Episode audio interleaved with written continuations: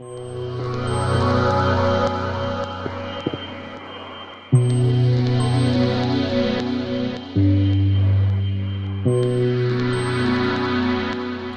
schönen guten Abend von Lachen und Weinen. Einen guten Abend allerseits.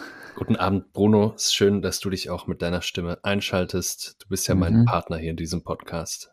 Ja, Ich bin deiner, ich bin Jakob Scheich. Wir sind zu zweit und heute steht auf dem Programm Lachen und Weinen. Nicht Lachen und Schmelzen. Wir unterbrechen unsere ja. ähm, mit den Unseren letzten Feldzug gegen das Klima. Folgen. Moment mal, für das Klima, ja. Ach so, ja, Ja, stimmt. ja, ja. Das ist wie bei den Medikamenten. Also es ist gut für Krebs oder so. Es ne, ist missverständlich. Wir sind nicht gegen das Klima, sondern ähm, Ja. ja, wollen das ändern. Und zwar sprechen wir heute über ein Phänomen, das wir alle aus unserem Privatleben kennen. Und zwar Mhm. über Freizeit. Freizeit, genau. Wir sind in so einem Sonntagabend, es ist so eine leicht verkaterte Depri-Stimmung und aber das Ja. spiegelt ja auch irgendwie ganz gut diesen regnerischen Märzanfang wieder. Ja. Wie ist und es bei dir? Äh, ja, es ist sehr ähnlich. Ich komme vom Sport und bin äh, ziemlich ausgepowert Hm. und äh, hoffe, dass jetzt meine intellektuellen, mentalen Fähigkeiten nicht unter der sportlichen Verausgabung gelitten haben. Ja, ich hoffe, du Mhm. schießt jetzt rhetorisch nicht ganz so oft daneben wie mit dem Fußball eben noch. Ja, ja, ich habe da heute einiges daneben geschossen. Äh, jetzt nicht daneben denken, ne? Ja, ja, genau. Bei Adorno gibt's das auch, Ja. ähm, dass man im Grunde, also gibt's so eine Stelle, sagt der Lukacs musste an der zentralen Kategorie vorbeidenken. Genau wie beim Fußball, dass man also vorbeischießen kann, aber man kann auch vorbeidenken. Ja. Der, der Lattentreffer oder so ist ja noch, äh, gereicht noch zur Ehre sozusagen, ne? Das war noch Ja, ein Der ernsthafter, Lattentreffer ist ja im Grunde beeindruckender als äh, das Tor Ja. dann unter der Latte, ne? es ist die Also kleinere Fläche. imposanter zumindest, ne? Hier, hör mal, gegen die Latte geschossen, toll. Die kleinere Fl- Fläche, die man da trifft, ja. Und äh, im Ergebnis natürlich genau dasselbe, ne? Es, es steht 0-0. Oder man liegt immer noch zurück oder so. Es nur noch an die Latte, ne? Aber es ist, ähm, es ist nicht ganz so schlimm wie vorbeischießen, ja, oder daneben. Ja, vorbeischießen ist äh, sehr deprimierend auf jeden Fall. Mhm. Schopenhauer Ähm, war, glaube ich, so einer, der, der viele Latten- und Pfostentreffer verbuchen kann für sich in der Philosophie. Wo man dann sagen muss, gut, unterm Strich sind da null Tore, Ja. aber mit einer beeindruckenden Schärfe immer wieder fast so, immer wieder was ganz Wichtiges gefasst. Und die, das ist ja eine Art von Fehlschlag, die man dann wieder produktiv auch einbinden kann. Anders Ich als kann jetzt nicht ganz folgen, warum das, also was das inhaltlich mit Schopenhauer zu tun hat oder was du damit sagen möchtest. Ja, dazu habe ich ja auch nichts gesagt. Also, ich dachte, die Philosophie Schopenhauers hätte jetzt irgendeine bestimmte Eigenschaft, Beschaffenheit, äh, ja, genau. auf die du anspielst mit diesem Vergleich. Ja, die ich sogar so umschreiben würde. Schopenhauers Philosophie als Pfostentreffer. Aber was heißt das denn dann? Ja, das ist so sozusagen, ähm, äh, also sachlich oft falsch, Ah, aber sozusagen äh, ähm, ein sehr ruhmreicher Versuch, der nahe kam an vielen Stellen so. Ah ja, das scheint ja so, als hättest du die Wahrheit dann äh, längst irgendwie mehrfach eingenetzt. Kann natürlich sein, dass ich auch an Schopenhauer vorbei denke, jetzt selber. Ja, äh, vorbei, du hast ja, glaube ich, auch viel an dem vorbei gelesen, ne? Äh, überwiegend vorbeigelesen, äh, er hat daneben gelesen bisher sogar, ja. Genau, die Texte, die aber um Schopenhauer drum herum so sind, die ergeben doch Kennst so du ein sehr gut. Ja, gewisses Bild, ja. ja, ja, ja. würde ich sagen. Ja, schön, Bruno, trotz der Lethargie, was ähm, machst du denn so beruflich? Bist du immer noch Luftverkäufer? Luftverkäufer. Ich habe ja gesagt, das ist äh, Zukunftsmusik. Das heißt, ich muss das jetzt schon noch ein bisschen ähm, aussitzen und auch darauf hoffen, dass sich jetzt die Perspektiven mehr und mehr ähm, öffnen, auf die ich da spekuliere. Mhm. Und ähm, natürlich auch darauf hoffen, dass die Luft in der nächsten Zeit einerseits nicht so stark verschmutzt wird, Ja. damit ich natürlich dann noch saubere und frische Luft irgendwie ähm, abgreifen kann und lagern kann Mhm. und andererseits aber auch äh, verschmutzt weiter wird, was ja, also wird sie ja sowieso kontinuierlich, Ja. damit die Leute auch mehr und mehr das Bedürfnis überhaupt entwickeln, Ja. frische und reine Luft zu atmen. Ne? Das ist wieder die ganze Dialektik des Konsumkapitalismus, ne? Du bist auf, Ja. auf beide Entwicklungen angewiesen. Exakt. Und äh, ich habe mir aber jetzt, weil ich es ja auch nicht aushalte, mich jetzt einfach nicht zu ändern. Das ist ja auch keine Option, haben wir ja Mhm. schon oft hier gesagt. Ja.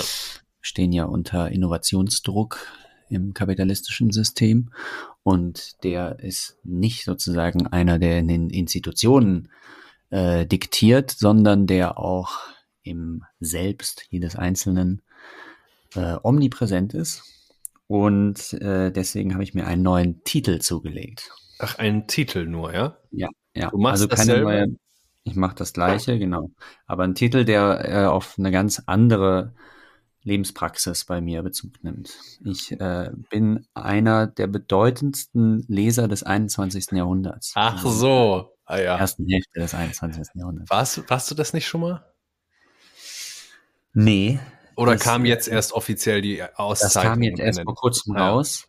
Also, da, da, damit das jetzt kam, musstest du das schon länger gewesen sein, natürlich. Deswegen habe ich das vielleicht schon auf dem Schirm. Genau, also das ist ja auch das Schöne, finde ich, an solchen Titeln, dass man auf die ja nicht zuarbeitet, sondern dass die einem ja zufallen, Ja. gewissermaßen wie die ähm, Früchte vom Baum. Wie so ein Ehrendoktor. Man hat eben keine Genau. Promotion geschrieben und dann kriegt man Exakt. aber den Titel verliehen. Genau, ja, das ist jetzt. Ehrenleser. Ja, genau. Ehrenleser, genau. Und ja, bedeutendster Leser halt. Ach, bedeutend, Entschuldigung, ja. Aber einer Ja. der, ja? Einer der bedeutendsten Leser des, des 21. Jahrhunderts. Also die ja. Relativierung ist mit drin. ja. Okay. Ja, also du merkst ja, ich bin ja in meinen Titeln und in meinen Berufen sozusagen immer darauf ähm, erpicht, dass ich äh, den Minderheiten ihr Recht einräume. Und Ja. ähm, Da sind meine- Leser natürlich angesprochen. Ja, genau. Und also, dass der Leser eigentlich sozusagen gegenüber dem Schriftsteller eigentlich immer den kürzeren gezogen hat in den letzten 2000 Jahren, ist, glaube ich, äh, nicht zu bestreiten. Mhm. Und ja, da muss man einfach mal ein bisschen den Spieß umdrehen. Ne?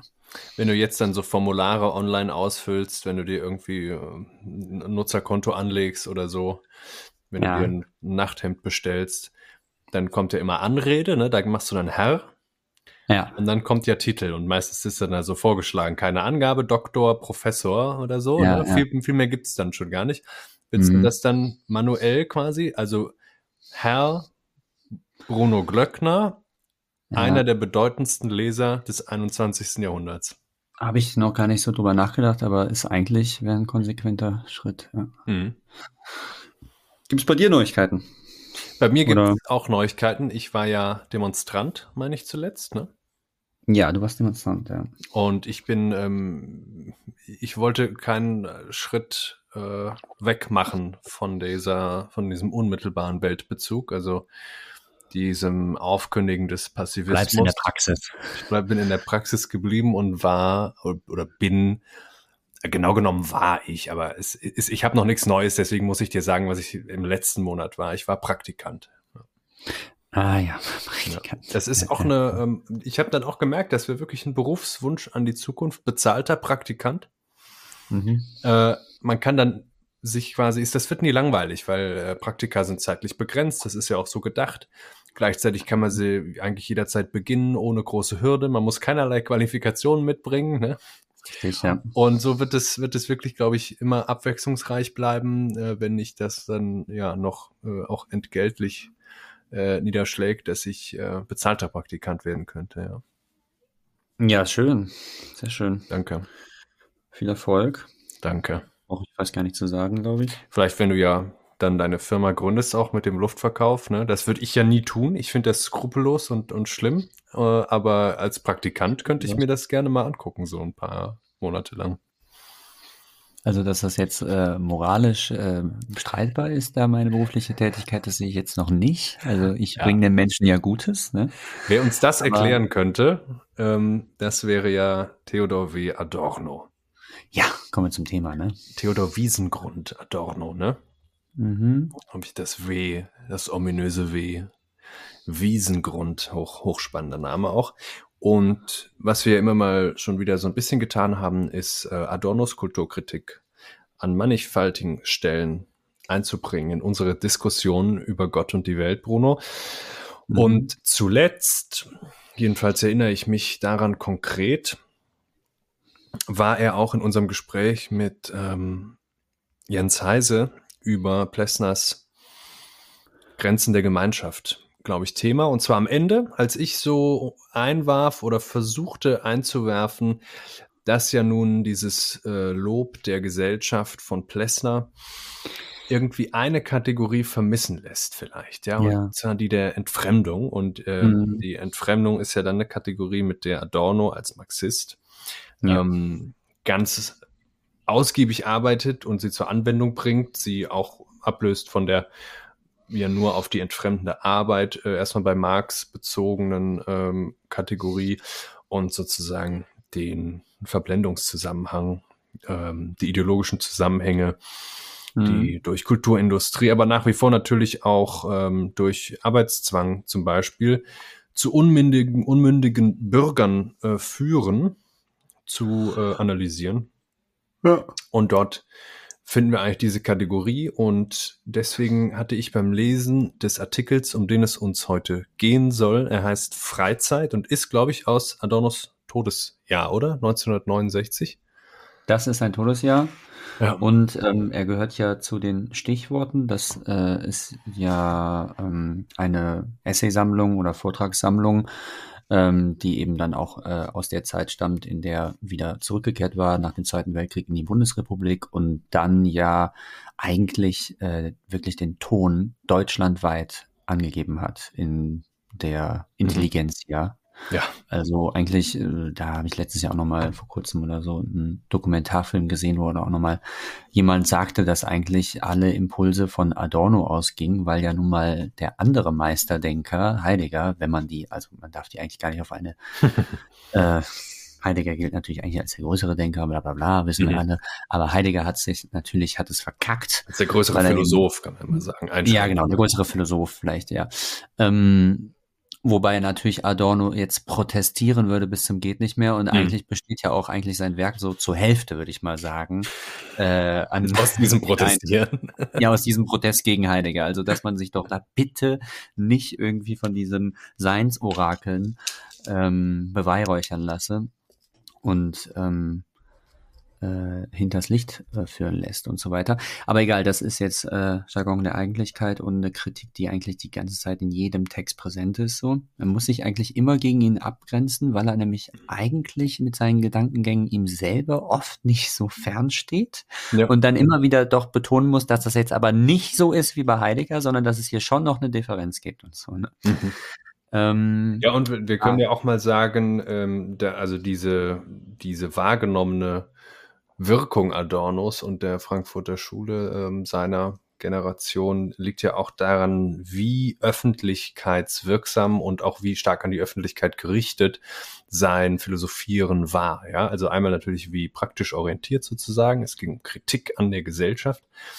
Und äh, insofern war, also wäre das da vielleicht noch unnatürlicher gewesen, wenn sich das Ganze irgendwie akademisch zurückgezogen hätte. Aber ähm, das ist ja auch was, was, was wir sozusagen gar nicht mehr so richtig mitbekommen haben. Ne? Also wir stoßen dann mal noch so auf die bedeutenden äh, Philosophen, aber das ist schon alles sozusagen das Denken, was aus den Sphären der äh, Universität kaum noch hinausdringt. Und ähm, Mhm. Adorno Mhm. steht natürlich da noch für ein ganz anderes Bild des öffentlichen Intellektuellen, der auch, glaube ich, nachhaltig bis heute das Bild von kritischen öffentlichen Intellektuellen prägt. Also da ist er nach wie vor eine Galionsfigur für alle, die ja, also absolut. Also wenn du dir die, die Noten zur Literatur, seine literarischen Essays anguckt, also damit hat er mit diesem eigenwilligen Stil, den Adorno ja hatte, hat er wirklich ganze Feuilleton-Generationen eigentlich ausgebildet, kann man sagen, Ja. ähm, in den 60ern eben. Also da war sein Einfluss wirklich denkbar groß und er war davor halt, als er sein Hauptwerk geschrieben hat mit Horkheimer zusammen im Exil, die Dialektik der Aufklärung, ein absoluter Niemand. Also, Mhm. und auch mit den Minima Moralia, die danach dann kommen, äh, das war für Freunde gedacht, dieses Buch. Also vielleicht 100 Auflagen oder sowas. Ähm, äh, 100 Exemplare, nicht 100 Auflagen. Ja. Und dann erst, äh, als er eben zurückgekehrt ist, hat er, ist er zu dem geworden, den wir heute dann kennen. Ja. Und ähm, ja, äh, das ist jetzt eben das, das äh, Spätwerk. Ähm, Und das sind äh, einzelne Vorträge, Radiovorträge äh, sind es ja auch oft dann gewesen. Ne? Ähm, ganz entscheidend natürlich Erziehung nach Auschwitz. Ich weiß nicht, das müssen wir jetzt vielleicht nicht alles sagen, weil sonst kommen wir gar nicht zur Sache. Nee. Aber, äh, Aber ich dachte nochmal, dass wir kurz vielleicht, äh, obwohl das schon so oft Thema war und ganz viele auch mit ihm vertraut sind, nochmal irgendwie diese paar Gemeinplätze über Adorno loswerden, weil ähm, dieser späte Aufsatz hier einer, äh, ein sehr kurzer ist, aber einer von denen, an denen man nochmal merkt, wie viele äh, Thesen, wie viele kritische Überlegungen Adornos man eigentlich so als, als selbstverständliche Denkvoraussetzungen, wenn man heute so kritisch auf die Gesellschaft blickt, eigentlich ähm, ja. übernommen hat. Und dann kann man so ja. einen kleinen Aufsatz lesen und dann immer, Ah ja, das ist natürlich Adorno, ja. Das, deswegen habe ich mir das so zurechtgelegt, ja. Und äh, auch äh, Begriffe, ja. Also Begriffe, wir werden heute sprechen mindestens mal ähm, über Freizeit, äh, Arbeit, dann aber auch Langeweile. Ist, also das sind jetzt alles keine mhm. Wortschöpfungen Adornos, äh, aber auch wie die Langeweile hier geprägt definiert ist. Oder dann sowas wie Pseudoaktivität, ja. Äh, ja. Das ist aber auch eigentlich ein hoch ähm, aktueller Begriff jetzt nochmal gewesen. Ähm, mhm. Ob von der richtigen Seite benutzt, oft ja, um zum Beispiel einen Aktivismus auch zu kritisieren, das können wir ja später mal anhängen. Aber also, anschließen. wir sehen jedenfalls die ganze, äh, ja, es gibt auch den Pseudopassivismus, Bruno, ne? da musst du dann aufpassen. Ja. Schade, schade. da tun sich hier Aber ist ja real, mein Passivismus, also ich tue ja gar nicht so, als wäre der nicht so. Nein, du tust wirklich nichts, das stimmt, ja. Meinst ernst?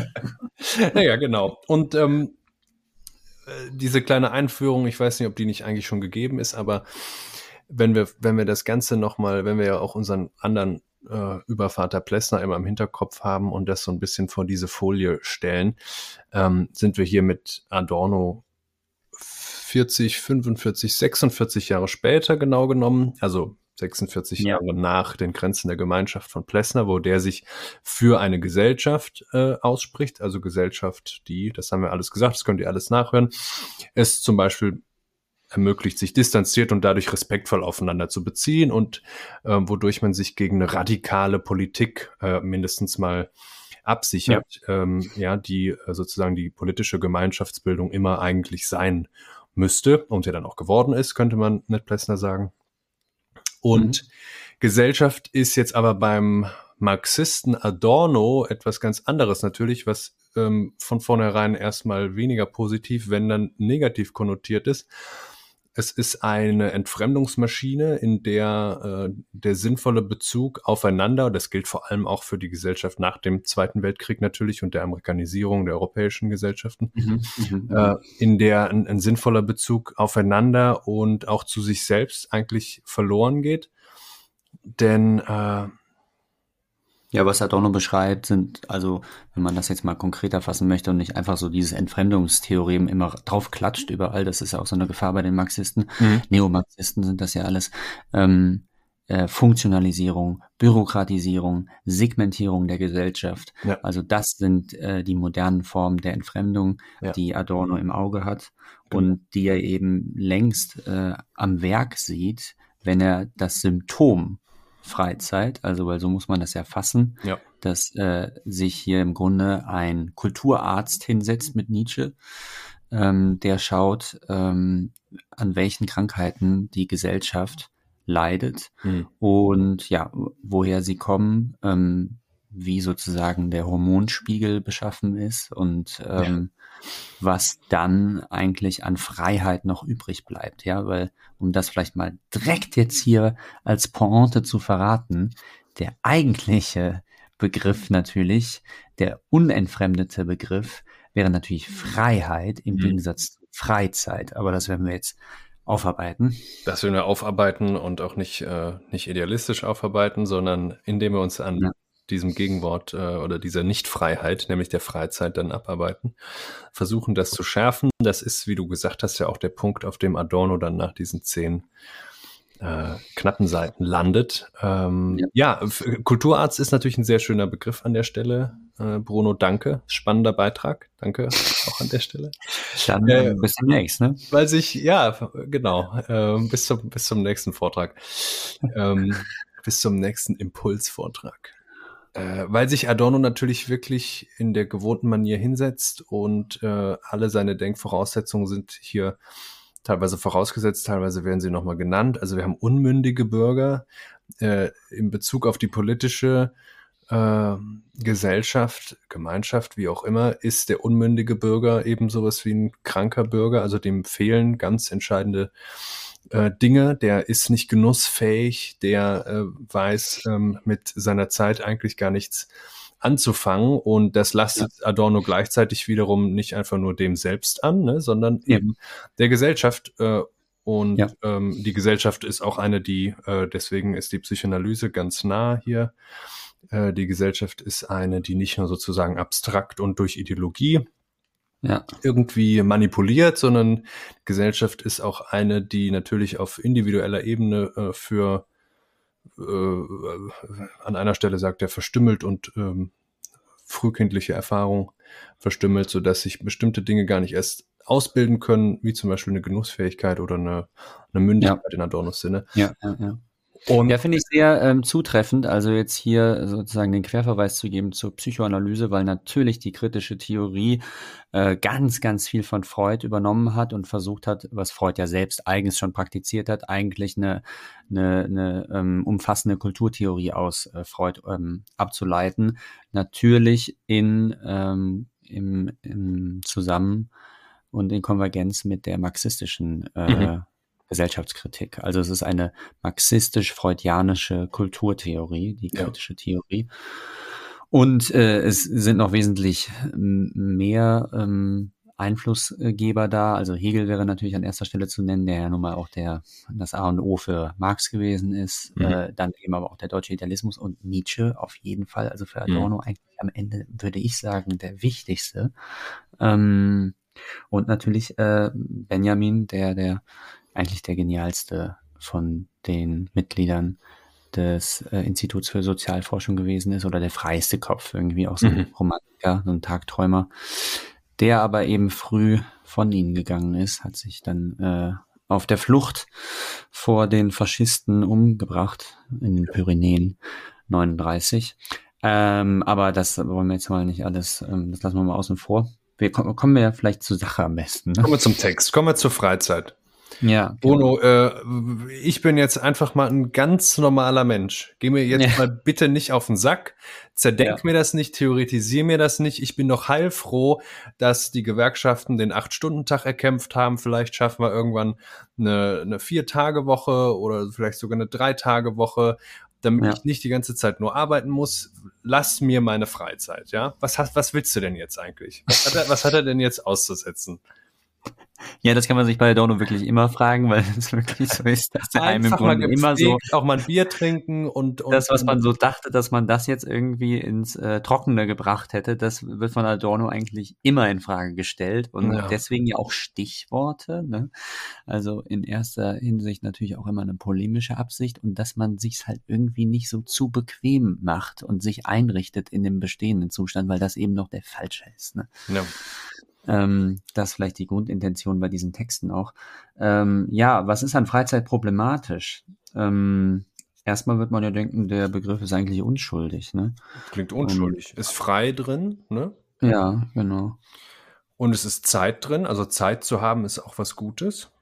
Ist richtig. Adorno macht es natürlich so, wie ich es ja auch getan habe, wenn ich das mal hier so sagen darf ah, ja. versucht habe in der äh, Folge zu den Grenzen der Gemeinschaft von Plessner, ähm, der darin auch äh, sozusagen das alles lobt an der Gesellschaft, dass sie sich ja nun mal eine sehr funktionierende Weise der Organisation von, von großen Gruppen von Menschen überlegt mhm. hat, äh, indem sie nicht nur Arbeitsteilung hat, sondern auch sozusagen eine Teilung von verschiedenen gesellschaftlichen Sphären, in denen kann man dann diese Rollensoziologie ein bisschen zur Anwendung bringen. Das heißt, wenn ich als privater Ehemann zu Hause bin, dann bin ich in einer anderen Rolle, als wenn ich eben äh, gerade äh, politisch taktiere oder äh, auf der Arbeit äh, meine Rolle bekleide oder so.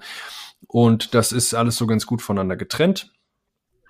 Und mhm. äh, daraus lässt sich so jetzt keine Kritik ähm, dessen nee. ableiten, dass man dann ja eben diese Rolle sozusagen erfüllt und dann nach Hause kommt, ne? Und dann hat man die Gesellschaft so ein bisschen hinter sich gelassen und dann befindet man sich in sicherer Gemeinschaft und dann ist ja alles wunderbar.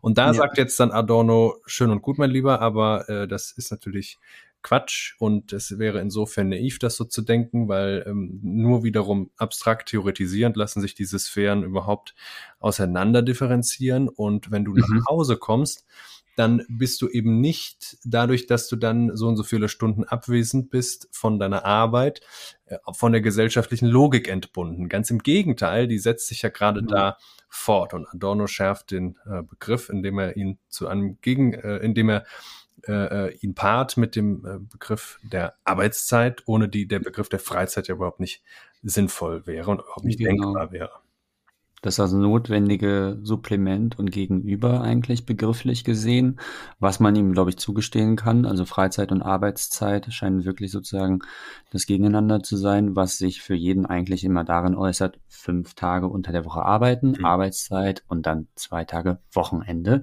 Mhm. Also so bin ich groß geworden und das ja. Wochenende war natürlich dann eigentlich immer das, wo die ganzen Sehnsüchte und Hoffnungen reingesteckt wurden und wo es mal anders sein könnte. Und wo man sich dann doch nur besoffen hat. Genau, wo man einfach auch nur wieder sozusagen in dem gleichen Grau gelandet ist, dass man nur dann eben in der Freizeit gestaltet hat. Ja. Ja, jetzt sind wir schon sehr sozusagen an Adornos These dran. Ja, wir sollten ähm, auch direkt reinspringen. Also was sich ja. doch direkt aufdrängt, ist doch die Frage, ähm, Bruno und du magst ja Adorno sehr, vielleicht kannst du es mir erklären. Was hm. soll denn da jetzt bitte die Alternative sein? Also äh, wir sind, das wissen wir ja auch, zum Leben gehört Arbeiten genauso wie Ausruhen und äh, ja. das ist doch eine wunderbare Sache, wenn man das sozusagen getrennt hat, wenn sich das an einem Tag und innerhalb der Woche abwechselt.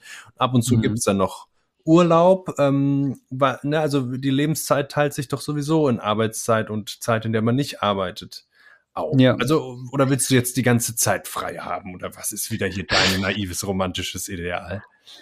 Nee, also erstmal, ähm, damit ich überhaupt sozusagen meine eigene Position stark machen könnte jetzt als Adonit, dann müsste ich mit Adorno erstmal die Diagnose stellen, ja. Okay. Ja. Äh, weil da wird es, glaube ich, überhaupt erst äh, stichhaltig. Ähm, Adorno sagt ja eben, dass er an diesem Freizeitkonsum und dieser Freizeitgesellschaft ähm, wahrnimmt und beobachten kann, dass Freizeit eigentümlich umschlägt in Unfreiheit, dass die Menschen also in ihrer Freizeit ganz merkwürdigerweise in eine Art von Beschäftigungskultur äh, gekommen. Mhm. Und ähm, also das ist ja mit dem Begriff, dem ironischen, ähm, bisschen parodistischen Begriff ähm, der, des Freizeitstresses im Grunde äh, ist das ja gesagt. Ja? Also wenn die Leute dann im, im Sommer oder so, ja, also jetzt bin ich äh, da auf Mallorca und äh, dann zwei Wochen nachher wollte ich auf ein Festival und ähm, während ich in, bei dem Festival bin, äh, treffe ich da in der Nähe noch einen Freund und äh, dann gehen wir zusammen noch in eine Stadt, machen da noch einen Urlaub und so. Ne? Und auch schon bei viel kleineren Dingen, also keine Ahnung, wenn ein Samstag ist oder so, dann ist man irgendwie auf dem Markt und dann will man ins Schwimmbad und dann gleichzeitig läuft aber auch ein guter Film mit, da wollte man auch schon immer rein und äh, mhm. Freizeitstress, ja. Freizeitstress, ähm, ja. Das, und, das würde äh, heißen, das ist, ist ein Symptom, man äh, will es nicht oder merkt es nicht oder man merkt nur nicht, dass es das falsche Leben bleibt und macht es sozusagen gefühlt aus eigenem Willen, weil man sich frei wähnt, aber man transportiert die Produktivitätslogik des Arbeitslebens nahtlos in die Freizeit mit hinein, ja. Genau, ja. Das wäre ein Problem. Das äh, wäre die erste Beobachtung. Ähm, Adorno nennt eine Frage, die, äh, welche, Zitat, dem Phänomen der Freizeit heute gerecht würde. Sie wäre wohl die, was aus ihr, also aus der Freizeit, bei steigender Produktivität der Arbeit, aber unter fortdauernden Bedingungen von Unfreiheit wird, also unter Produktionsverhältnissen, in welche die Menschen hineingeboren werden und die ihnen heute wie ehemals die Regeln ihres Daseins vorschreiben. Also ja. Adorno sagt, äh, wir haben vieles, was wir früher nicht hatten. Wir haben zum Beispiel eine ganze Kulturindustrie, die uns versucht, das zu versüßen. Aber wir erleben eigentlich dieselbe Unfreiheit wie ihr und je. Wir sind, wir haben immer noch kapitalistische Wirtschaftsweise. Wir haben die Eigentümer von Produktionsmitteln und in diese Produktionsverhältnisse verkaufen wir unsere Arbeit hinein und damit eben auch unsere Arbeitszeit. Mhm. Und die Freizeit genau. soll ja jetzt mir gehören, ne, als ehrlichem Arbeiter. Genau, und die Beobachtung ist ja eigentlich immer die, dass angesichts des Standes der Produktivkräfte ein ganz anderer Zustand der möglich, äh, ganz anderer Zustand der Menschheit möglich wäre und also ein viel freiheitlicher. Und ähm, das sozusagen eine, eine Grundbeobachtung bei der kritischen Theorie. Und dass sich dann immer die Frage gestellt wird, ja, warum kommt dieser Zustand denn nicht? Also was verhindert ja. ihn denn? Ne? Also muss ja irgendwas, muss ja irgendwelche Gegenkräfte geben oder irgendwelche ähm, Dinge, die das verhindern. Mhm. Ähm, und so beginnt meistens die Analyse. Und ähm, jetzt sind wir ja eben schon nochmal deutlich weiter. Also ähm, wir stehen vor Fragen wie ähm, äh, Dingens ähm, Grundeinkommen. Ja. Ähm, die Digitalisierung schafft unglaublich viele äh, Arbeitsplätze einfach ab. Also ganz viel Freiraum eigentlich, der erstmal entsteht. Dadurch, Könnte dass sich ergeben, ja. Ja, genau, aber natürlich auch Arbeitslosigkeit, die droht oder so. Ne? Mhm. Ähm, aber ähm, wir sind in diesen ganzen Utopien, die um 1900 formuliert wurden, also denkt man zum Beispiel jetzt an äh, die Seele äh, des Menschen im Sozialismus von Oscar Wilde oder so, wo dann auch so fantasiert wird, ja, also bald werden einfach die, wird die Technik, Technik so weit entwickelt sein, dass wir eigentlich alle äh, dieses ähm, von, von Muße ähm, beseelte Leben eines, eines Dandys auch leben können, wie Oscar Wilde das eben getan hat. Mhm. Ähm, und Adorno ohne einen Penny. Ohne einen Penny, genau. Und äh, Adorno macht halt eben die Beobachtung, dass Freizeit wirklich das krasse Gegenteil von Muße ist. Mhm. Weil Freizeit äh, eigentlich komplett ähm, rational gestaltet ist. Also, dass man sich sozusagen seine Freizeit einteilt und äh, dass man äh, in der eigentlich einen Druck hat, jetzt Spaß zu haben, mhm. ja, äh, dass man äh, relativ, eine andere Beobachtung, die Adorno macht, relativ fantasielos auch, ähm, wo ich mich selber auch ein bisschen ertappt fühle, ja. fantasielos ähm, dabei ist, ja. wie man sie gestaltet. Ja, also dass mhm. das eigentlich relativ banal und einfallslos teilweise ist, was die Menschen machen so.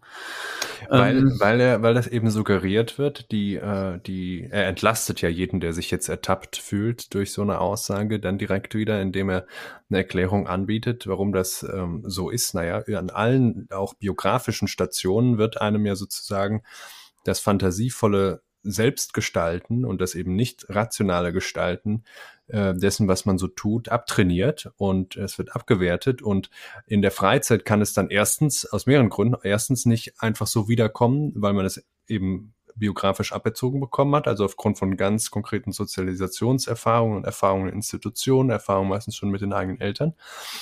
Und andererseits kann es auch in der Freizeit deshalb einfach nicht wieder hochkommen, weil die Freizeit selber natürlich in die äh, Funktionalisierung der Gesellschaft eingebunden ist ja. und eben der Ausgleich zur Arbeitszeit ist. Das heißt, ähm, sozusagen ideologisch überladen ist mit dem Imperativ, einfach nur in Anführungszeichen zu genießen, nichts, das ist ein ganz entscheidender Punkt, nichts Ernsthaftes zu betreiben, sondern eben äh, es soll sozusagen so wenig wie möglich mit äh, der Arbeitszeit gemein haben. Was man in der Freizeit tut, soll nichts mit Arbeit möglichst genau. zu tun haben. Sobald es dem ähnelt, dann äh, ist die Angst groß, dass man nicht richtig die Freizeit nutzt, ja, und nutzen heißt eben nicht nutzen. Also das äh, äh, äh, führt Adorno ja auch sehr Spaß schön aus. Auf Kommando, ne? Ja gewissermaßen. Und äh, ja, man kann sich ja selber auch eben fragen, geht die Rechnung auf? Also kann man sein Leben in diese zwei Hälften fein säuberlich trennen, dass hier die Arbeit ist, wo ich eben ähm, funktionieren muss und dass dann äh, der wunderbare Sonnenabend wartet, in den ich mich wiegen kann und wo ich dann komplett frei bin von all diesen Zwängen, die die Arbeit mir noch auferlegt. Also kann ich sozusagen mich aufspalten in diese beiden Modi, äh, so gut, wie es eigentlich suggeriert wird von diesem Dualismus, der unsere Gesellschaft beherrscht. Da spannst du ja jetzt auch noch einen ganz schönen Bogen noch weiter, als es Adorno tut, weil dieser, äh, dieser Scheinantagonismus sozusagen zwischen Freizeit und Arbeitszeit, die wechseln sich ja dann immer täglich ab, dann wechseln die sich äh, ab in mhm. Arbeitswoche und Wochenende und dann, äh, und da bricht es meistens dann wirklich zusammen, die Illusion, dass das so ein, ein, eine gute Regulierung des Lebens wäre. Ja. Äh, zeigt es sich ja nochmal am Ende des sogenannten Arbeitslebens, wenn man dann in Rente geht, ja. Und ja. dann wird plötzlich festgestellt, okay, scheiße, ich kann wirklich überhaupt nichts mit meinem Leben anfangen. Ich kann nicht außerhalb dieser Produktionslogik ja. und so. Und das kann natürlich, äh, aber das ist jetzt explizit nicht gemeint, da bietet sich Adorno auch selbst als Beispiel an. Das könnte mhm. natürlich auch schön sein. Warum sollte jemand, der ja. seine Tätigkeit als sinnvoll empfindet und in der Lage ist, die auszuüben, zu irgendeinem Stichtag aufhören damit und ähm, so, ja. ja. Und wenn er sich doch damit identifiziert hat, ist das ja auch ein enormer Verlust. Aber ähm, Fakt ist ja auch, dass die meisten Leute eine Tätigkeit ausüben werden, die halt irgendwie gemacht werden muss. Äh, oder wenn es nicht schon längst eine Bullshit-Tätigkeit ist. Und dann guckt man sozusagen auf die Uhr, zählt die Tage und äh, kann wirklich nicht mehr tun, als, als nach dem Prinzip Hoffnung äh, darauf zu warten, dass dann mit, also wenn die Zählung vollständig ist, das Arbeitsleben zu Ende ist, dass dann irgendwas, irgendwie was Schöneres, Besseres passiert und da ist dann natürlich ja. gar nichts. Und dann habe ich weder die ja. Identifikation, das Identitäts- und Sinnstiftende aus meiner Arbeit, ja. weil die ist das oft überhaupt nicht, noch habe ich natürlich Zeit gehabt, mir in meiner Freizeit, ja, und da immer wieder, äh, irgendwie ein Lebensmodell anzueignen oder mir sinnvolle Bezüge zu suchen, oder gar fantasievoll, mündig ein eigenes Leben zu gestalten, was ich dann plötzlich wieder zur Verfügung hätte, wenn ich in Rente bin. Ja. Also wir werden sehen, dass es nicht ganz so aporetisch und aussichtslos ist, wie es sich jetzt gerade anhört. Erstaunlicherweise, erstaunlicherweise. Ja, weil das aber auch äh, eigentlich schon ähm, ins Bild passt in dem Spätwerk von Adorno, würde ich behaupten. Also, weil da ist er wirklich konzilianter geworden. Ach, also ja. es gibt auch Briefe an Thomas Mann, ähm, Thomas Mann, der ihn ja dann vollkommen zu Recht auch mal in einem Brief dann äh, ja. gefragt hat, also wo soll denn bitte, Herr Adorno, diese bessere Welt denn dann sein? Ja. Also wo kann und wie soll denn... Kindheit. ja, genau. Ja. Äh, und ähm, ja, äh, und Adorno ähm, erwidert dann, dass er eigentlich ganz positive Erfahrungen machen würde, seitdem er zurückgekehrt sei. Es gäbe sehr aufgeweckte Studenten und es gäbe ja eben doch auch noch Individuen in der Gesellschaft, die sich die ganzen Missstände, die er da in seinen Texten reflektiert, auch klar machen würden und auch nach denen handeln könnten. Mhm. Also es gäbe ja schon noch sowas wie Willensfreiheit und das gesellschaftliche System sei doch nicht die totale Determination des Einzelnen.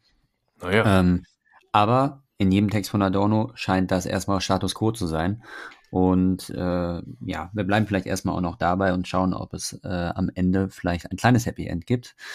Ähm, einmal vielleicht die auch den Leistungsbegriff, den man vielleicht nochmal mhm. gerade ähm, umreißen müsste, den Adorno als solchen jetzt nicht ähm, in diesem Text benennt, aber im Grunde Verhalten äh, der Freizeitler ähm, analysiert. Ja, also es gibt ja eine herrlich polemisch herrliche Stelle. Ähm, prototypisch ist das Verhalten jener, die in der Sonne sich braun braten lassen, nur um der braunen Hautfarbe willen.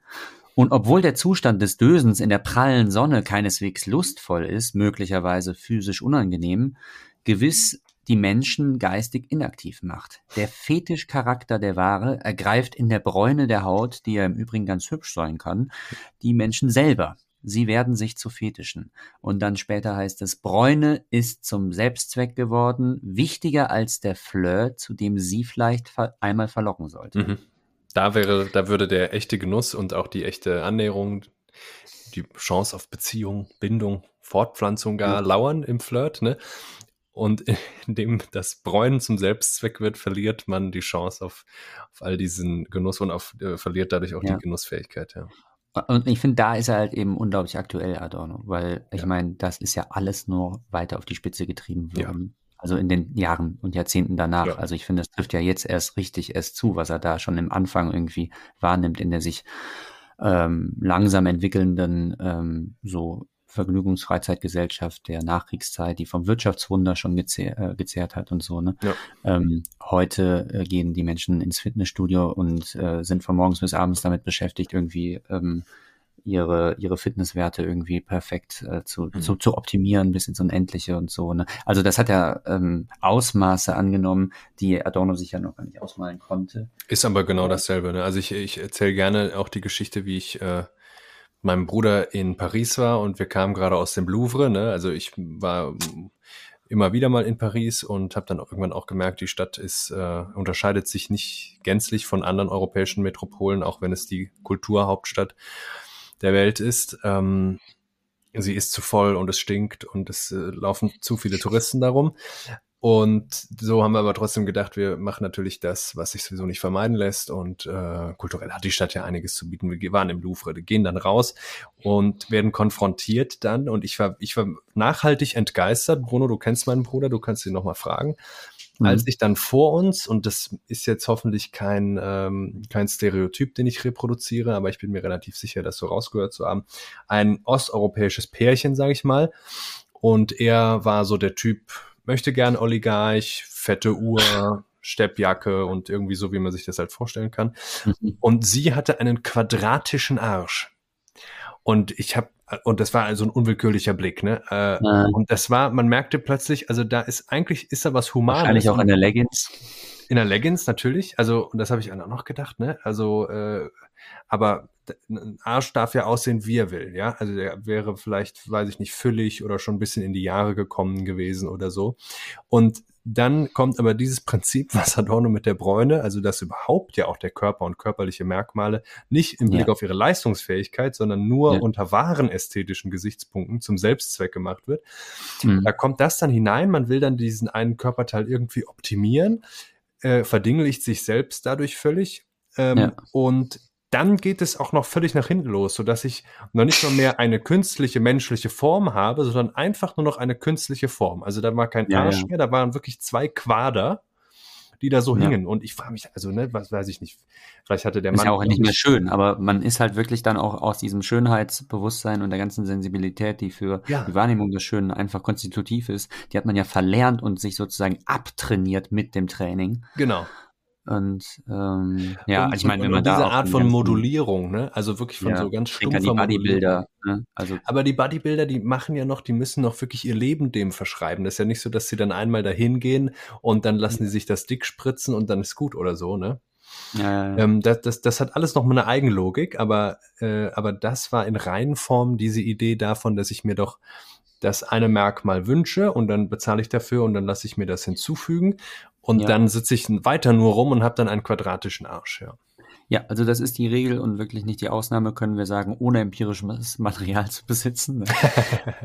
das ist natürlich ganz wichtig eben. Ne? Also Adorno ist dann eben doch am Ende Denker, der einfach äh, seinen Beobachtungen so lange folgt, ähm, wie es ihm das Denken ermöglicht und ähm, relativ wenig empirisches Material sein. Äh, ja, aber andere, andererseits ist er ja nun mal einer, der, ähm, das ging ja auch schon in den USA los, äh, empirische ja. Studien, empirische Sozialforschung ähm, ja, ja, ja. Also da kommt eine ganz große Wandlung bei Adorno rein, weil er da zum ersten Mal gelernt hat, was halt eigentlich äh, empirische Studie, was heißt das, ne? Und wie mhm. korrigiert das auch eben das abstrakte Denken? Da gibt es einen Text von ihm auch, wo er das eigentlich alles eingesteht, dass er das alles noch lernen musste und dass er da wirklich gelernt hat, wie man eben als Sozialwissenschaftler arbeitet, wie man sauber arbeitet. Ne? Mhm.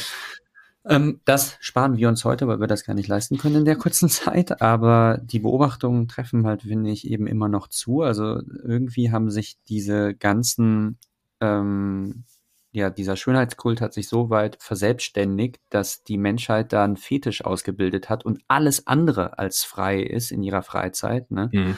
Und eben dann zum Beispiel, ja, solchen äh, manischen Vorstellungen äh, hinterherläuft und versucht, die zu realisieren. Ne?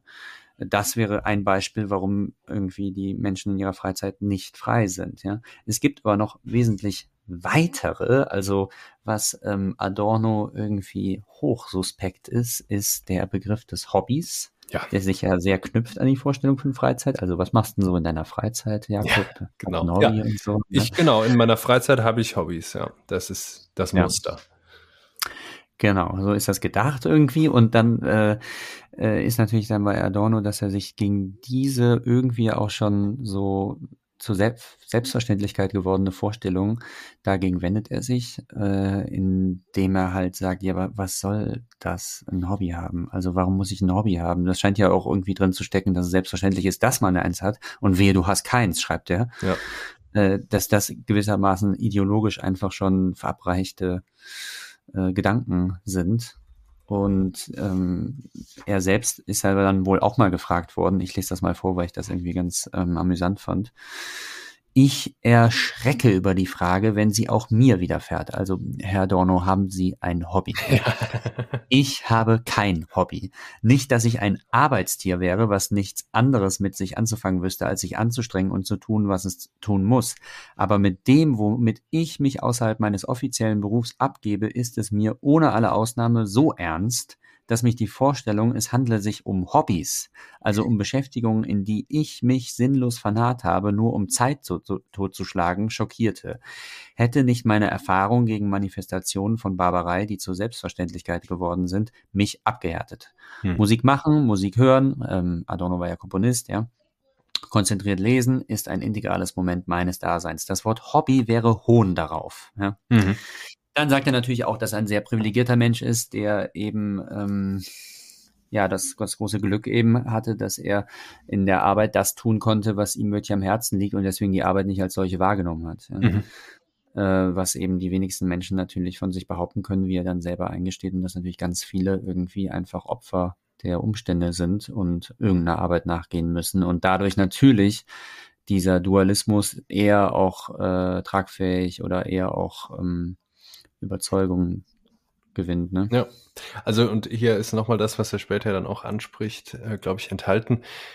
In dieser Definition, die er en passant gibt vom Hobby, ähm, also sinnloses Totschlagen von Zeit, ja. äh, drückt sich ja auch aus, der Imperativ, der der Freizeit auferlegt ist, dass man sich in ihr nicht verausgaben möge, ja, sondern sich regenerieren soll für die Arbeit äh, wenn ich meine Leistungsfähigkeit, meine Produktivität für die Arbeit, wo ich sie mir nehmen lasse sozusagen, wo ich sie weggebe, ähm, wenn ich die dafür bereithalten muss, dann darf ich ja in meiner Freizeit eigentlich gar nichts ernsthaft betreiben, weil wenn ich was ernsthaft betreibe, wenn ich mhm. ernsthaft mich äh, der Welt gegenüber verhalte, äußere Beziehung pflege, Tätigkeiten habe, die ich nicht für Lohn ausübe, dann nimmt das natürlich äh, gewisse Quanten von meiner Kraft und die kann ich dann nicht mehr in die Arbeitszeit einbringen.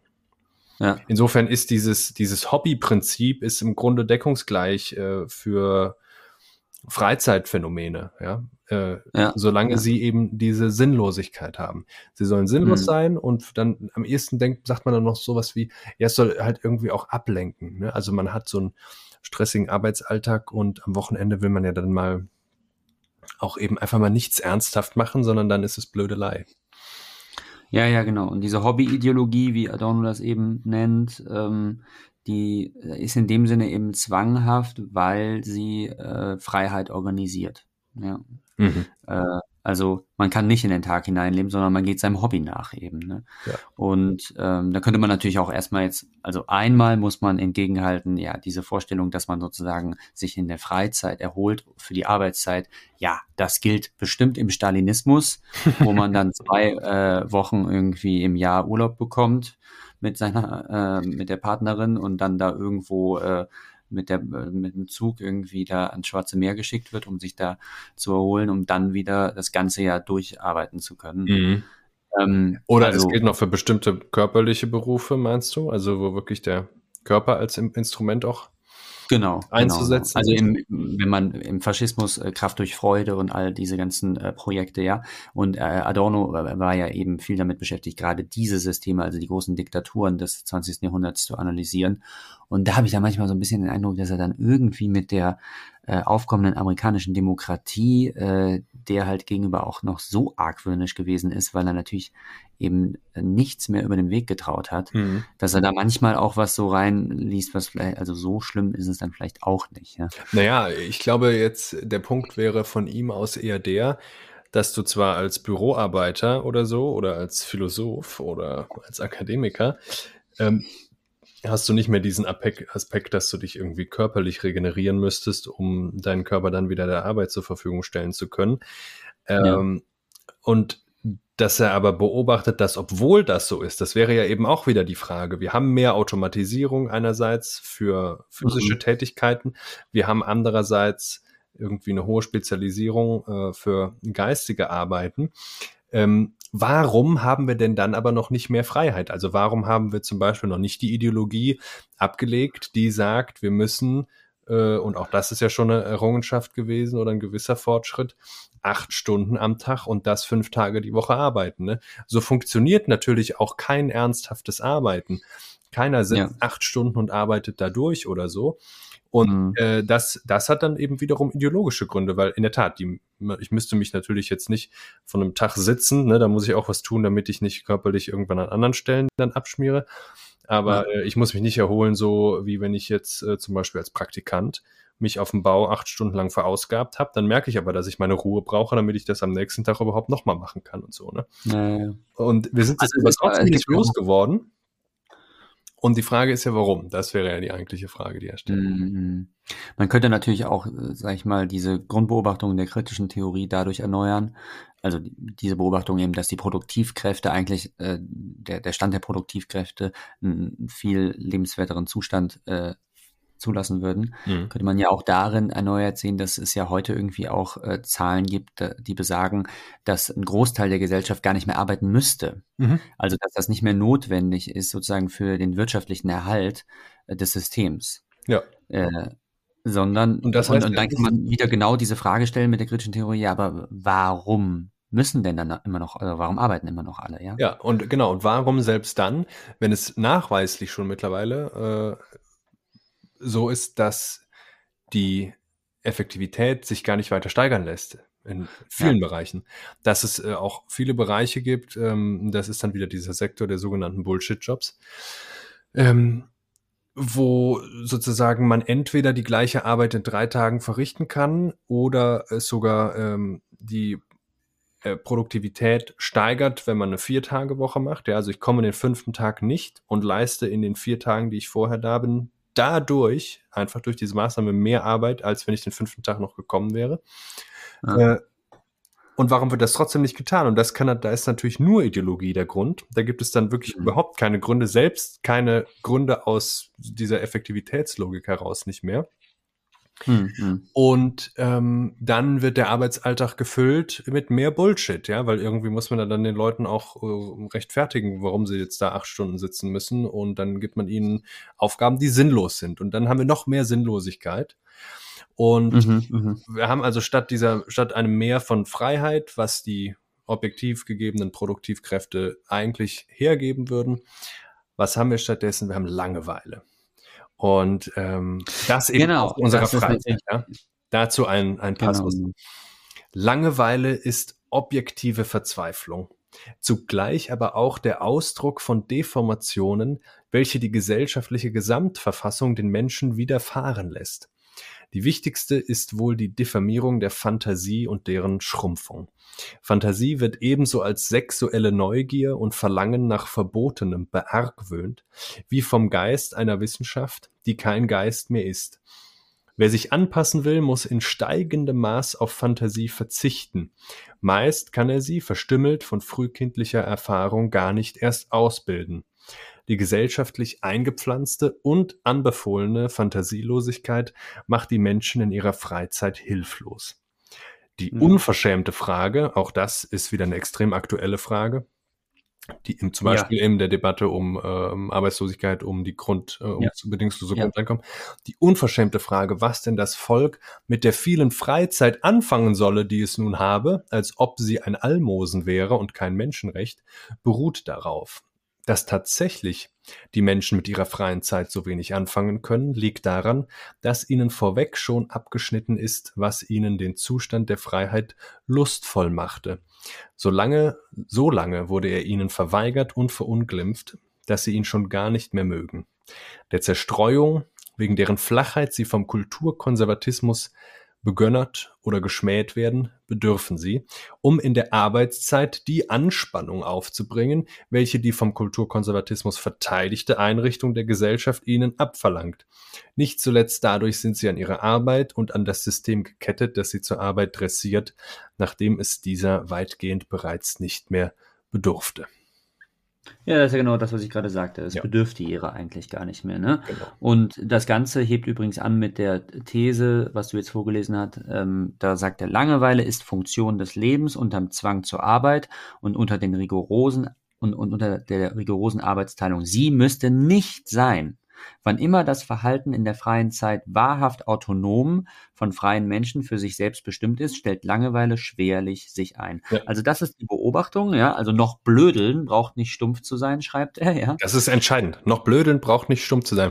Denn da kann ich mich ja. ja in einem Konnex befinden, in der Verbindung zu Menschen. Ich kann einfach mich wiedererkennen, ne? in freie Expressivität ausleben, ja. Das kann alles extrem sinnvoll sein und es kann Blödelei sein. Also da, hier muss man auch mal klar sagen, Adorno hat jetzt nicht vor Augen, so wirkt es eher dann bei manchen, die heute als öffentliche intellektuelle Adorno nacheifern wollen, dass ja. in ihrer Freizeit, wenn alles gut wäre, im richtigen Leben sozusagen alle die ganze Zeit da sitzen würden und sich ähm, äh, Schönberg anhören würden oder so, ne? Genau, also das ist ja oft äh, auch gerade bei so Kandidaten wie Adorno dann und Schopenhauer wäre auch so einer, dass du das Gefühl hast, wenn du deren ethische Prämissen irgendwie mitmachst, dann läuft alles darauf hinaus, dass du genauso wirst wie die. Genau. Und genau das gleiche Leben führst. Dann, genau, ne? genau. Also wirst du Komponist, wirst schlecht gelaunter Kulturkritiker, Melancholiker und bei Schopenhauer wirst du halt eben auch ein äh, totaler Melancholiker und äh, ärgerst dich über die Menschheit und die Dummheit, Dummheit der Menschheit. Ja. So, ne? Und das ist ähm, explizit ähm, nicht der Fall. Das ist nicht der Fall, genau. Und ähm, das scheint erstmal sozusagen die Beobachtung zu sein, dass Langeweile ähm, oder die Deutung oder die These, die These ist, Langeweile ist nicht notwendig, sondern Langeweile ist ein Symptom einer eben erkrankten Gesellschaft ähm, ein, mhm. ein Fait social, man muss da vielleicht auch nochmal eine mhm. andere äh, Traditionslinie jetzt hier an der Stelle äh, aufrufen. Mhm. Äh, Adorno, der eben hier soziologische Schriften verfasst, steht natürlich in der Linie von Dürkheim, mhm. Simmel und Weber, also den Begründern der äh, Soziologie. Äh, das haben die auch alles gelesen. Also ich weiß auch nicht, wie die das geschafft haben, dass sie das alles gelesen haben. Ja.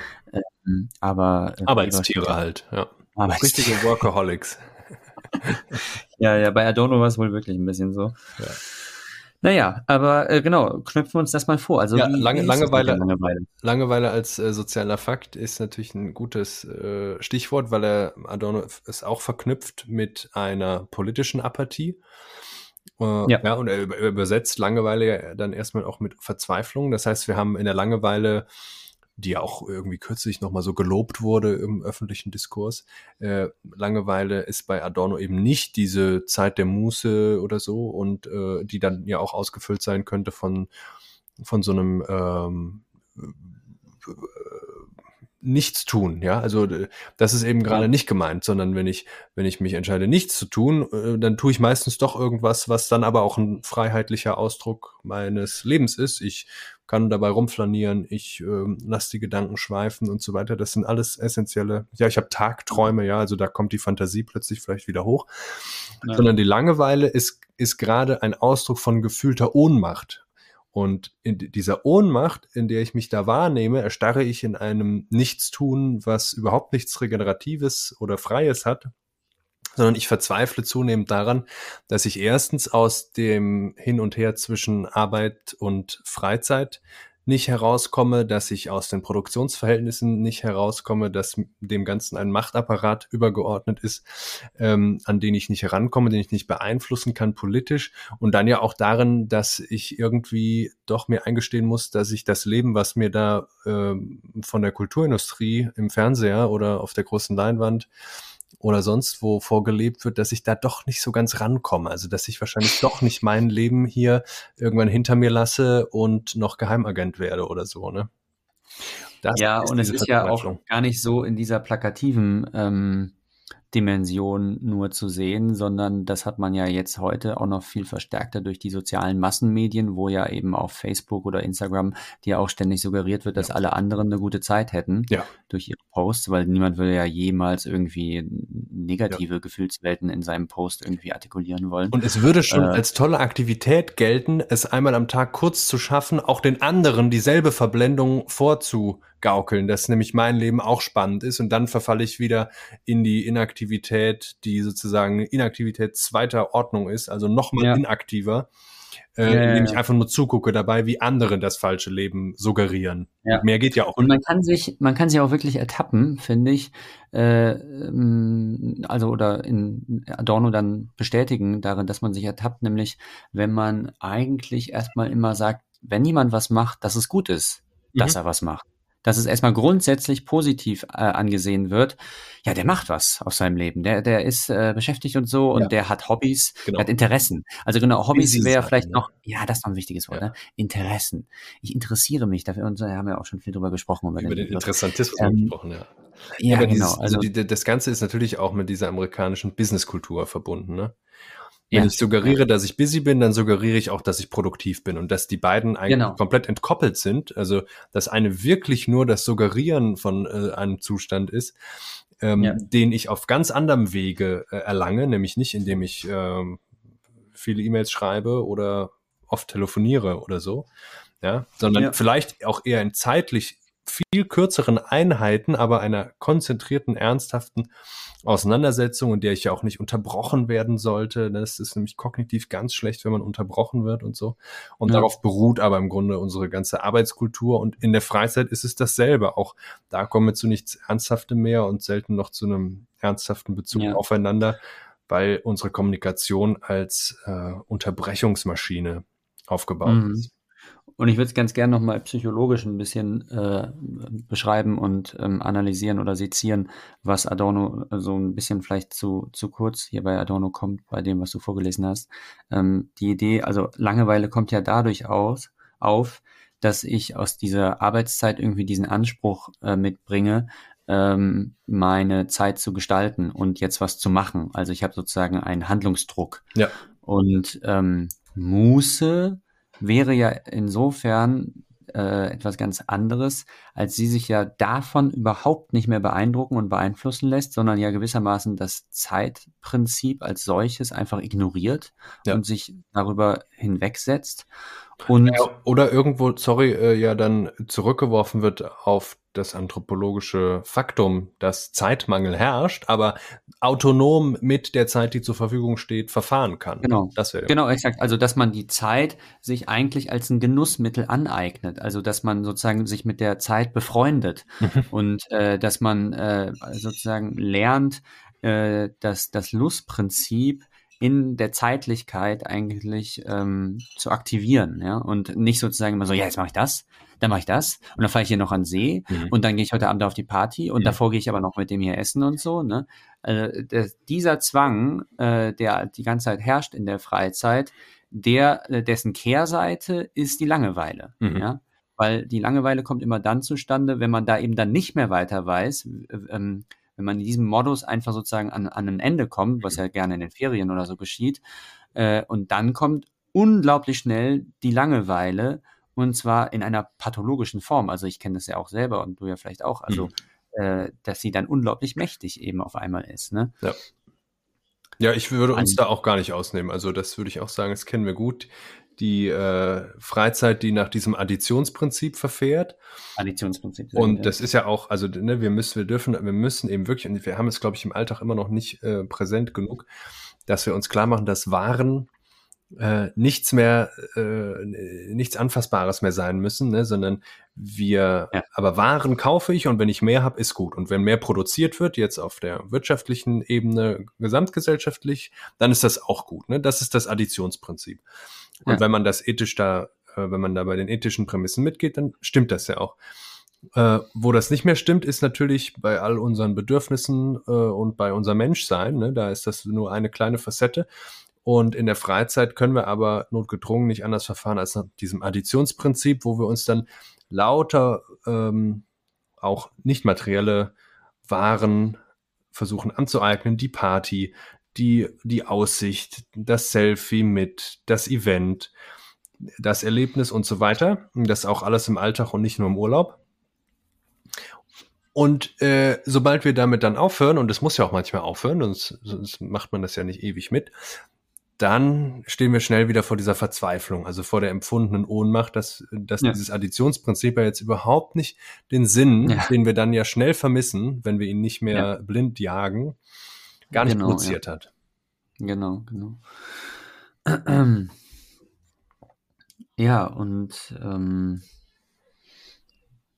ja, ja, Jetzt, jetzt ist es ja so, dass äh, Adorno zum Schluss wirklich eine kleine Tür offen lässt, durch Ja. die wir vielleicht alle dann noch gehen könnten. Es ist auch erst wieder höchst amüsant. Er berichtet von einer Studie, die äh, äh, Mhm. er mit Kollegen durchgeführt hat, die dann nie in dem Sinne ausgewertet oder herausgegeben wurde, aber man hatte sozusagen das Material von einer empirischen Forschung zum Thema äh, der Heirat einer niederländischen Prinzessin mit einem deutschen Diplomaten, wenn ich mich richtig erinnere. Ne? Mhm. Mhm. Und dann wurde, wurden äh, äh, Menschen befragt, die dieses Ereignis medial verfolgt haben, dazu, wie sie das wahrnehmen und wie sie vor allem die Wichtigkeit und die Relevanz dieses Ereignisses einstufen. Wir kennen das, wir hatten das vor ein paar Jahren wieder irgendwie mit äh, den englischen Royals, ne, wo ich mich auch schon immer gefragt habe, also kann man denn da hinterher pilgern, weil jetzt irgendein Affe mit abstehenden jetzt Ohren irgendjemanden heiratet? Ja, mit der Queen, das war ja auch der Wahnsinn. Also wie Ja. da mit einer Schlange von Millionen Briten. Unglaublich. Ja. Jedenfalls, so können wir uns das wahrscheinlich vorstellen. Wir haben also nicht nur Klatschpresse, sondern wir haben im Grunde auch die Nachrichtenportale, die wir als seriös wahrnehmen sollen, die ganze Zeit, die uns darüber berichten in einer Ernsthaftigkeit. Und da das dort auf all diesen Kanälen auftritt, man gar nicht drum herum kommt, würde ja meinen, das war auch Adornos These vor der Befragung, vor der Auswertung, dass die Menschen auch eine Wichtigkeit dem zuschreiben, ja, also und zwar eine objektive. Das heißt nicht nur so eine Zerstreuungswichtigkeit, äh, äh, sondern äh, wenn ich das bei Tagesschau und ZDF heute auch noch sehe, da wird ja wohl was dran sein. Und da sagt er dann, er hat sich getäuscht. Da fällt auch der schöne Satz, ähm, dass er, dass er dann mit seinen äh, theoretisch kritischen Abwägungen doch nur so und so weit kommt und die Empirie auch im Bereich der Philosophie immer mal wieder doch ein schönes Mittel sein kann, um ähm, das reine Denken zu berichtigen. Ne?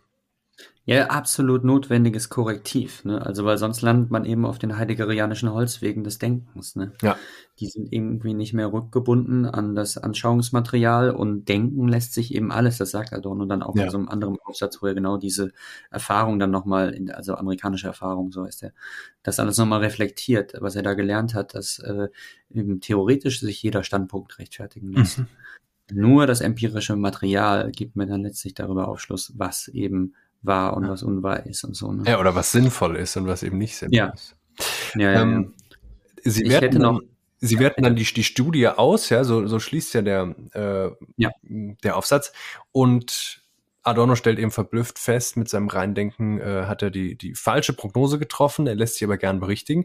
Und zwar ließ sich dann beobachten, dass ähm, es sozusagen ein aufgespaltenes Bewusstsein gibt der meisten Befragten. Zum einen äh, würden Sie sagen, dass das ähm, irgendwie ein privat wichtiges Ereignis ist, dass Sie sich damit gerne beschäftigen und dass Sie das eben auch aufmerksam rezipieren und so weiter? Und dann wird noch um die Ecke sozusagen gefragt, äh, wie würden Sie denn die politische Wichtigkeit oder die Wichtigkeit für die gesamte Gesellschaft dessen jetzt einstufen?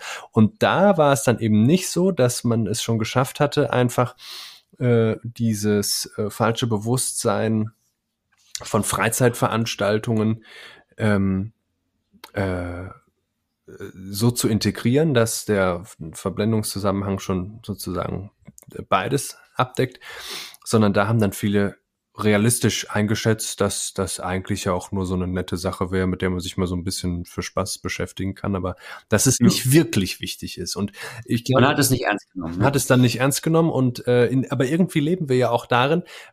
Es ist dann und das ist ja auch vor allem ein mediales Problem äh, irgendwie immer in diesem komischen dazwischen, dass wir in der Freizeit äh, überwiegend diese Art von Angebote äh, angeboten kriegen für unsere Aufmerksamkeit. Wir sollen unsere Aufmerksamkeit ständig auf irgendwas richten und meistens dann eben auf irrelevanten Scheiß.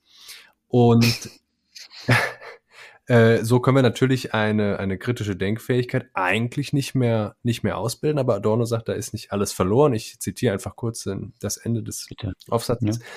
Die Integration von Bewusstsein und Freizeit ist offenbar doch noch nicht ganz gelungen. Also sozusagen, dass, wenn man sich das vorstellt wie eine, ähm, wie so eine Art Schizophrenie, dass ich Ja. äh, mein Unbewusstsein ja. in der Arbeit, wo ich meine Arbeit tue und mein Bewusstsein in die Freizeit, so dass ich das irgendwie so aufspalte. Ja. Was er ja sogar beobachtet an Eltern, die dann nicht mehr wollen, dass die Kinder, wenn sie dann frei haben, so zu viel lesen. Ja, also da ja. nimmt er auch schon so ein verdingliches Bewusstsein wahr, was ganz fein säuberlich trennen möchte zwischen Arbeit und Freizeit. Mhm. Ja, und eben Ressourcen schonen in der Freizeit und dann aber auch richtig arbeiten in der Arbeit. Genau. Also, nicht noch nicht ganz gelungen. Die realen Interessen der Einzelnen sind immer noch stark genug, um in Grenzen der totalen Erfassung zu widerstehen. Das wurde zusa würde zusammenstimmen mit der gesellschaftlichen Prognose, dass eine Gesellschaft, deren tragende Widersprüche ungemindert fortbestehen, auch im Bewusstsein nicht total integriert werden kann. Es geht nicht glatt, gerade in der Freizeit nicht, die die Menschen zwar erfasst, aber ihrem eigenen Begriff nach sie doch nicht gänzlich erfassen kann, ohne dass es den Menschen zu viel würde. Ich verzichte darauf, die Konsequenzen auszumalen. Ich meine aber, dass darin eine Chance von Mündigkeit sichtbar wird, die schließlich einmal zu ihrem Teil helfen könnte, dass Freizeit in Freiheit umspringt. Ja, also das ist das Fazit, äh, erstaunlich optimistisch. Und ähm, wir, vielleicht ja, wir haben eine noch, Chance. Ne? Wir haben eine Chance, weil, das müssen wir vielleicht noch kurz klären, ähm, was mit dieser totalen Integration gemeint werden, äh, genau gemeint ist. Mhm. Also ja, also totale Integration des Gegensatzes, ne, von Freizeit und Arbeitszeit. Ja, also eigentlich so eine so eine Vereinnahmung, meint er, ne? Integration genau. ist so ein neutraler Begriff, aber äh, in dem Moment, wo da in eins fällt, was eigentlich ähm, geschieden sein sollte, nämlich zum Beispiel Arbeit und äh, eine echte Freiheit oder so, haben wir eben Zwang in beiden Bereichen. Mhm. Ja, also es gibt sozusagen noch einen Freiheitsmoment gegenüber diesem Freizeitwahn. Mhm. Also gegenüber dem können wir uns anscheinend auch nochmal frei verhalten eben. Also es gibt sozusagen einen letzten Zipfel der Freiheit in der Freizeit, ähm, der auf diesen vollendeteren und äh, angemesseneren Zustand äh, der, der Menschheit oder so der Gesellschaft eben auch darauf hinzielen. Ne? Ich wollte noch zwei andere Bemerkungen machen, um das Ganze auch nochmal so ein bisschen wieder in unsere Richtung, in unsere Zeit äh, mhm. zu transponieren. Ähm, also einmal kann man ja sagen, dass ja die Generation, die gerade da äh, geboren wurde, als Adorno das schreibt, nämlich Generation Golf, das bis wirklich bis ins Letzte eigentlich bestätigt hat, was er hier beschreibt, oder dieses Verhalten einfach nochmal so weit äh, um, ja, ähm, vollendet hat eigentlich und auch diese, diese Weltanschauung eigentlich mhm. ähm, so stark äh, ausgebildet hat, wie es davor keine, also eben äh, ich weiß nicht, shoppen gehen, äh, in die Badewanne äh, sich legen, dann ähm, weiß nicht, ähm, Wetten das gucken. Oh ja. Ähm, ja. Äh, und, Absolute und dann später, ja, genau. Und dann später irgendwie noch ein Gläschen Sekt irgendwo. Ja. Und vollkommen unpolitisch, genau was Adorno hier ja auch schon dann sagt, ne? Vollkommen unpolitisch, vollkommen unkritisch gegenüber dem bestehenden System, sondern sich einfach durchfüttern lassen von mhm. dem wahren Kapitalismus und es einfach nicht weiter in Frage stellen, sondern einfach eine gute Zeit haben. Begreifen sich aber als politisch, äh, weil sie immer brav zur Wahl gehen oder seit 30 Jahren dieselbe ja. Partei wählen und so, ne? Also äh, sind mhm. ja nicht, ist ja nicht einfach nur dieses äh, Larifari apolitische oder als wäre keine Partei gut genug, irgendwie ja, ja. wie jetzt bei der Jungen. Also eine un unglaublich konformistische Generation, die äh, ja, also wirklich Bräune, angsteinflößend konformistisch, ja. Ja, also wo Bräuner als Selbstzweck das Minimum ist. Ne? Ja. Naja, und wenn man heute dann jetzt, also jetzt habe ich ja auch wieder letztens, kam das mehrmals in der Tagesschau, dass jetzt im Moment ähm, wieder die Tourismusbranche floriert und boomt. Ähm, also dass jetzt wieder unglaublich viele Menschen irgendwie auf Reisen sich begeben. Und ähm, das ist ja jetzt über Corona dann mal irgendwie ein bisschen abgeflacht. Aber das ist ja auch ein gigantisches System, die Tourismusbranche, die sich ja auch nochmal um das Zehnfache, denke ich mal, äh, erweitert hat, äh, ja. im Gegensatz zu vor 50 Jahren oder so. Ja, ne? also für, für ganze Volkswirtschaften ist der Tourismus die wichtigste Branche. Das ja. muss man sich mal überlegen. Ja, also Länder, die nur davon leben, in bestimmten riesigen Mengen äh, und regelmäßig an bestimmte Teile des Landes Ausländer zu karren. Mhm. Mit die dann Geld ausgeben, ne? Ja, und ähm, ja, die Festivalkultur, ne?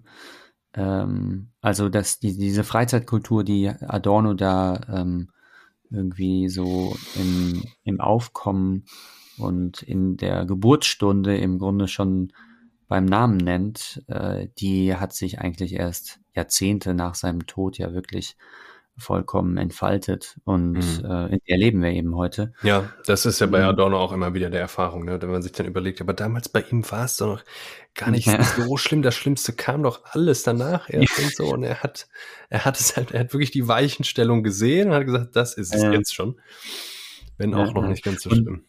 Dann noch eine andere ähm, Beobachtung, die sich jetzt in das äh, hier Gesagte eigentlich nicht einbringen lässt. Also er schreibt, schreibt da an einer Stelle, Freizeit steht indessen nicht nur im Gegensatz zur Arbeit. In einem System, wo Vollbeschäftigung an sich zum Ideal geworden ist, setzt Freizeit schattenhaft die Arbeit unmittelbar fort. Also das ist ja sowieso die These immer gewesen. Und dann schreibt er ja, man müsste eigentlich nochmal über den Sport reden. Ne? Also ist im Sport eigentlich nicht auch genau dieser Zwang äh, gegeben, ähm, wo ich auch so ein bisschen skeptisch bin, weil, mhm. weiß ich aber auch nur das so, ich meine, ich glaube, dem ist einfach Sportsuspekt, weil er sich selber kaum bewegt hat, aber. Auf jeden Fall, ja. Vielleicht jetzt mal mit ganz viel Vorurteil. Er hat sich auch immer ähm, auf rausgehalten. Ja, ja, aber klar, Sport ist natürlich gehört auch in dieses ganze Selbstoptimierungsding und so. Ähm, aber eine Beobachtung, die ich heute immer viel mache, auch gerade wenn man in so äh, Hipster-Cafés geht, wo dann äh, Leute in unserem Alter, also so die jüngere Generation, teilweise ja sogar wir selber, wir sind dann auch manchmal da, ne? Ja, wir sind auch manchmal da, genau, weil die ja eben dann diese äh, ganz speziellen Kaffeebohnen aus Peru haben da und äh, Nuancierung der Bedürfnisse, ne? ähm, äh, Gesellschaft der Singularitäten, noch so ein Stichwort, das reicht jetzt. Das ist ähm, auch das Verhalten gibt, dass ähm, viele eben jüngere Teilnehmer der Gesellschaft während ihrer Arbeit schon so halb in den Freizeitmodus schalten. Also äh, ich kenne da so, gab immer wieder Kellner und Kellnerinnen, die eigentlich mehr damit beschäftigt waren, auf ihr Handy zu gucken, als jetzt jemanden zu bedienen oder so. Ja, das ist nochmal so ein anderes äh, Phänomen. Und da willst du dich jetzt äh, kulturkonservatistisch beschweren drüber oder? Oder siehst du da? Ich wollte das einfach nur erstmal so konstatieren und beschreiben und das natürlich dann so direkt fügt sich jetzt nicht, aber ich wäre auch keineswegs eine Widerlegung von dem, was Adorno sagt, so, aber äh, würde es sich eigentlich auch als eine weitere Beschreibung einfügen lassen, denke ich. Ich glaube, es gibt so ein Vulgärreichtum, wenn man dann einfach Geld hat und nicht mehr Arbeitszeit aufwenden muss, ne? also keine Lohnarbeit mehr verrichten muss. Das ist der Traum ja. vieler und vielleicht auch in den USA, dass man dann ja einfach nur Freizeit hätte. Ja. Wenn ich nicht mehr arbeiten muss, habe ich ja nur noch Freizeit. Und ich glaube, dass ja, das, was so paradox klingt und sich eigentlich ausschließt, so wie wir es ja auch gerade äh, definiert haben, kommt der Wahrheit doch relativ nahe, weil äh, das, was dann bestimmte Leute äh, einfach so tun, entspricht einer sinnlosen Freizeit, ja. Und da kann man halt sagen, gut, die müssen nicht mehr arbeiten oder die arbeiten nicht mehr. Ja. Aber die machen im Grunde nur äh, sinnlosesten Privatismus, äh, lenken sich äh, von allem Möglichen, was den Status quo bedrohen würde, ab und äh, und das ist natürlich nicht das Ziel. Das wäre nicht die Freiheit. Ne? Die Freiheit ist nicht die Abwesenheit von Arbeit, sondern die Freiheit wäre ja eigentlich sowas wie ein ähm, ein Wohlstand an Zeit. Und wenn jetzt die Kellnerin äh, da so irgendwie schon so halb im Freizeitmodus ist, dann äh, ist zu hoffen, dass sie außerhalb von der Arbeitszeit, die sie sucht, politisch auch zu reduzieren, mehr Leben hat, mit dem sie dann da schon kommuniziert. Also da gibt's ja, glaube ich, auch ja. so. Ähm, also man muss das Ganze natürlich ähm, medienphilosophisch oder, oder eben medientechnisch äh, einfach denken, ne? weil es war ja eben vor zwei Jahrzehnten, als es die sozialen Massenmedien gibt, wäre es ja für keine Kellnerin und keinen Kellner der Welt möglich gewesen, da die Freizeit in die Arbeitszeit zu äh, inkorporieren. Es geht ja nur, solange es diese Handy, äh, Handys gibt, weil eben in dieser mhm. virtuellen Welt der äh, Massenmedien ja virtuell eigentlich permanent mhm. Freizeit herrscht. Ja. Ja. Also Am Ende Ja, ist das dann noch äh, was Gutes, dass äh, sich äh, sozusagen, also die unsere Generation wird ja dann auch irgendwann mal Chef werden und wir wachsen Ja. vielleicht durch diese Allgegenwärtigkeit von Kommunikation, die viele schlechte Seiten hat, doch auch in dem Bewusstsein auf, dass man auch auf der Arbeit immer noch der oder dieselbe ist und dass auch da man Mhm. immer noch in Verbindung steht mit den Personen, die einem wichtig sind, mit dem, was man äh, gerne so freiwillig tut. Und so kann man ja dann auch diese Idee von der Arbeit, ähm, wo eben acht Stunden durchgearbeitet wird, also vielleicht äh, entlarvt die sich einfach selber so ein bisschen als, als, als ein Mythos. Ja, ja. Also auf jeden Fall sind wir so die erste Generation, wo es jetzt nicht mehr selbstverständlich ist, dass man arbeitet, habe ich das Gefühl. Also weil natürlich dann eben auch das äh, der, der Effekt dann bei der bei Kellner oder Kellnern dann eben ist, dass die ja ihrer Arbeit gar nicht richtig nachgehen können und du wartest dann da irgendwie eine Viertelstunde auf deinen Kaffee oder so. Ne? Ähm, äh, also vielleicht sind wir da ja auch. Ne? Wäre natürlich ein toller Anreiz, einfach dann ähm, Kellnerinnen und Kellner besser zu bezahlen. Und auf Ja. kürzere Arbeitszeit zu verpflichten und trotzdem mehr zu bezahlen. Ich glaube, dann ist wieder Top-Service und dann wollen Leute das auch wieder machen. Wie bei so vielem, Bruno. Mhm, mhm, mhm, mhm. Als Luftverkäufer Über kann dir das natürlich Pseudoaktivität haben wir jetzt- egal sein. Das reicht jetzt, ne? Über Pseudoaktivität haben wir nicht gesprochen, aber sonst haben wir eigentlich alles gesagt, ne? Wir haben alles gesagt, äh, die Pseudoaktivität ist ja aber nur das im Grunde, auf das man verfällt, wenn man ähm, in der Freizeit nichts Ernsthaftes und Sinnvolles tun darf, Mhm. aber den Produktivitätsimpetus natürlich nach Feierabend nicht einfach ablegen kann. Ja, Und ja, dann macht man eben Sachen, die auf gar nichts hinauslaufen äh, und ist aktiv, also der Motor läuft, aber im Leerlauf. Ja, ja. So. Fehlgeleitete Spontanität, sagt er, die Pseudoaktivitäten sind Fiktionen und Parodien jener Produktivität, welche die Gesellschaft auf der einen Seite unablässig fordert. Bla, bla, bla. Produktive Freizeit wäre möglich erst mündigen Menschen. Also da Mhm. gibt es auch wieder einen Unterschied. Ja. Mhm. Es gibt also produktive Freizeit und es gibt eben diese Pseudoaktivitäten. Das wäre wahrscheinlich Fernsehen oder sowas, ja, ich weiß es nicht. Ja, aber jetzt mal als, als Beispiel, ähm, das klingt vielleicht wieder ein bisschen arschig, aber heute habe ich das selber gemerkt. Heute jetzt zum Beispiel der Podcast aufnehmen nicht so ganz gepasst. Dann haben wir ja war, beide wahnsinnig viel zu tun. Dann haben wir uns auf ein Thema geeinigt, was vielleicht relativ übersichtlich ist. Ne? Und wir haben jetzt nicht ganz weiter ausgeguckt. Wir haben auch nicht weiter an der Bekämpfung des Klimawandels gearbeitet auf theoretischer Ebene. Aber Ja. wir haben es dann irgendwie eben trotzdem gemacht, äh, obwohl es Sonntagabend ist und ne, ich glaube zum Beispiel, da passt der Begriff Hobby nicht mehr ganz, weil es ist, manchmal ist es dann eben auch einfach Arbeit, dann muss man es noch lesen, muss man noch vorbereiten und so und es macht großen Mhm. Spaß, wir tun es Nee. gerne, wir tun es jedenfalls aber nicht für den Lohn und wir integrieren es ja in unsere, in unsere Freizeit und ich glaube, überall da, wo man dann so kleine Opfer bringt, ähm, da sind wir jetzt kein Maßstab für. Also es gibt Leute, die in ihrer Freizeit echte persönliche Opfer bringen, um zum Beispiel anderen zu helfen, äh, um sich irgendwo zu engagieren, ehrenamtlich zu engagieren und Mhm. so weiter. Äh, das, also die Zeit, die dafür zur Verfügung steht und die Fantasie, die Freiheit, der, die Einsatzbereitschaft, äh, das zu tun, sollte wachsen. Dann wäre mehr Freiheit, ohne jetzt zu sagen, dass irgendwie, äh, ja, es, naja, es gibt natürlich viel zu viele Bereiche, wo sich auf Ehrenamtliches verlassen wird, äh, weil man kein Geld da reinstecken möchte. Und das ist natürlich auch scheiße.